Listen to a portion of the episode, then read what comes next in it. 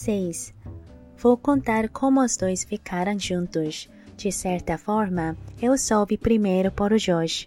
Faz dois anos, Josh e eu estávamos na biblioteca durante o intervalo. Eu estava fazendo o dever de matemática. Josh estava me ajudando porque é muito bom com números. Nossas cabeças estavam inclinadas sobre a página, tão perto que eu conseguia sentir o cheiro do sabonete que ele tinha usado naquela manhã, Irish Spring. E aí ele disse: Preciso do seu conselho, estou gostando de uma, uma garota. Por uma fração de segundo, achei que era eu. Achei que ele ia dizer que era eu tive esperanças. Era o começo do ano letivo. Nós tínhamos nos encontrado quase todos os dias daquela verão, algumas vezes com Margot, mas quase sempre sozinhos, porque Margot, porque Margot estagiava na fazenda Montpellier três vezes por semana.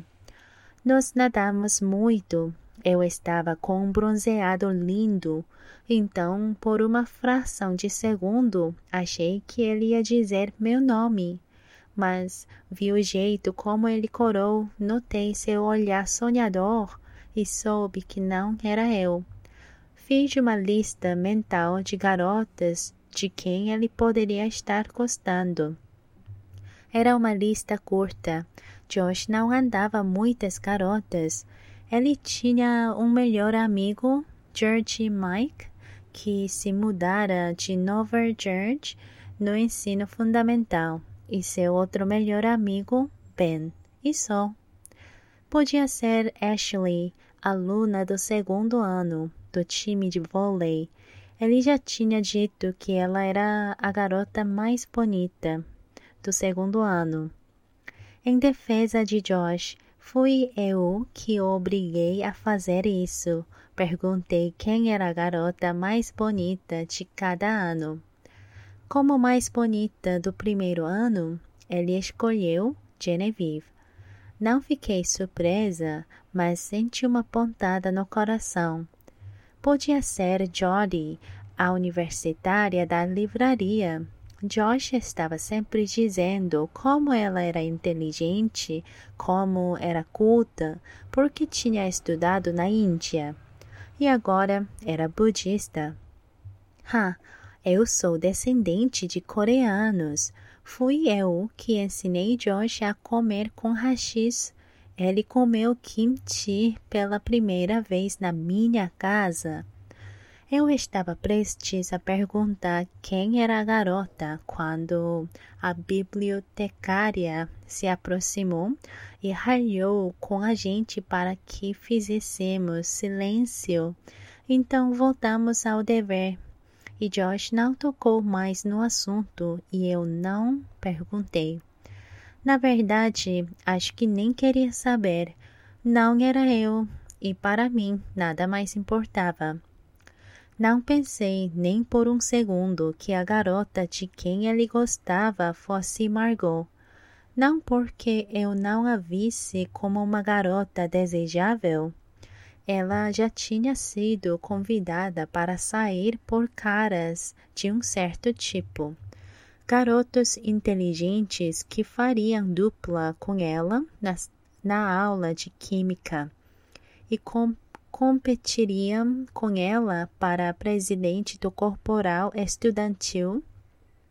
Em, em retrospecto, não era tão surpreendente Josh gostar de Margot. Ele também era esse tipo de cara. Se alguém me pedisse para descrever Josh, eu diria que ele é normal, Aparece o tipo de cara de quem se esperaria que fosse bom com computadores, o tipo de cara que chama quadrinhos de graphic novels. Uh, tem cabelo castanho, não um castanho especial, só castanho. Olhos verdes que ficam meio castanhos no meio. Josh é magro, mais forte. Sei por, eu sei porque torci o eu sei porque torci o tornozelo uma vez perto do antigo campo de beisebol e ele me carregou até em casa. Ele tem saradas, o que o faz parecer mais novo do que realmente é, e uma covinha na bochecha esquerda. Sempre gostei daquela covinha. Deixa, deixa o rosto dele menos sério. O que me surpreendeu, o que me chocou, foi Margot gostar dele também. Não por causa de quem ele era, mas por causa dela. Eu nunca tinha ouvido Margot falar sobre garotos. Nenhuma vez. Eu era a irmã Levi, eu era, eu era a irmã leviana, a tagarela, como minha avó paterna diria. Não, Margot, minha irmã estava acima disso tudo. Existia em um plano superior onde essas coisas, garotos, maquiagem, roupas, não importavam. E foi bem repentino. Margot chegou tarde da escola naquele dia, em outubro, com as bochechas rosadas, rosadas, com as bochechas rosadas do ar frio e montanhoso da Virgínia, o cabelo preso em uma trança e um cachecol enrolado no pescoço. Margot ficara trabalhando em um projeto na escola era hora do jantar e eu tinha feito frango ao parmesão e espaguete com molho de tomate. Ela entrou na cozinha, co ela entrou na cozinha e anunciou: Tenho uma coisa para contar para vocês. Os olhos dela estavam brilhando muito. Eu me lembro dela desenrolando o cachecol do pescoço. Kit fazia o dever de casa na mesa da cozinha. Papai estava a caminho e eu cozinhava o molho de tomate. O que? Kit e eu perguntamos. O Josh gosta de mim. Margot deu de ombros, satisfeita. Os ombros quase chegaram às orelhas. Fiquei paralisada. Em seguida, soltei a colher de pau que Josh? Nosso Josh? Eu não conseguia nem olhar para ela. Estava com medo de ela estava com medo de ela perceber. É, ele me esperou depois. É, ele me esperou depois da aula hoje para poder me contar. Ele disse. Margot riu com pesar. Ele disse que eu sou a garota dos sonhos dele. Dá para acreditar? Uau! Falei e tentei demonstrar felicidade, mas não sei se consegui. Tudo que eu sentia era desespero e ciúme, um ciúme tão denso e negro que achei que ia sufocar. Então tentei de novo, dessa vez com um sorriso. Uau, Margot!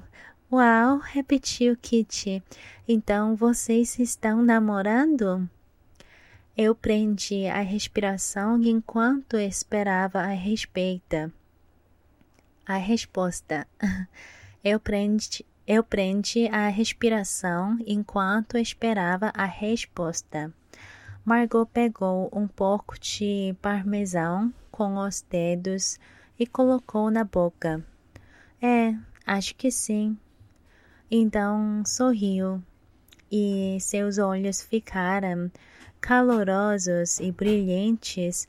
Foi quando entendi que ela também gostava dele muito.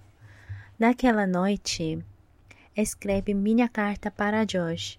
Querido Josh, Querido Josh, chorei muito. De repente, acabou. Acabou antes mesmo de eu ter uma chance. O importante não era Josh ter escolhido Margot, era Margot tê-lo escolhido. E foi isso que aconteceu. Chorei até meus olhos ficaram inchados. Escreve a carta, deixei a história toda para trás. Não penso nele. Não penso nele desse jeito desde então. Ele e o Margot são almas gêmeas. Foram feitos um para o outro. Ainda estou acordada quando Margot volta para a cama, mas fecho os olhos e finjo dormir. Kitty está Kitty está aconchegada ao meu lado. Ouço alguém fungar e espio Margot. Ouço alguém fungar e espio Margot com um olho. Ela está de costas para nós, os ombros tremendo. Ela está chorando. Margot nunca chora. Agora que vi Margot chorar por ele, acredito mais do que nunca. Ainda não acabou.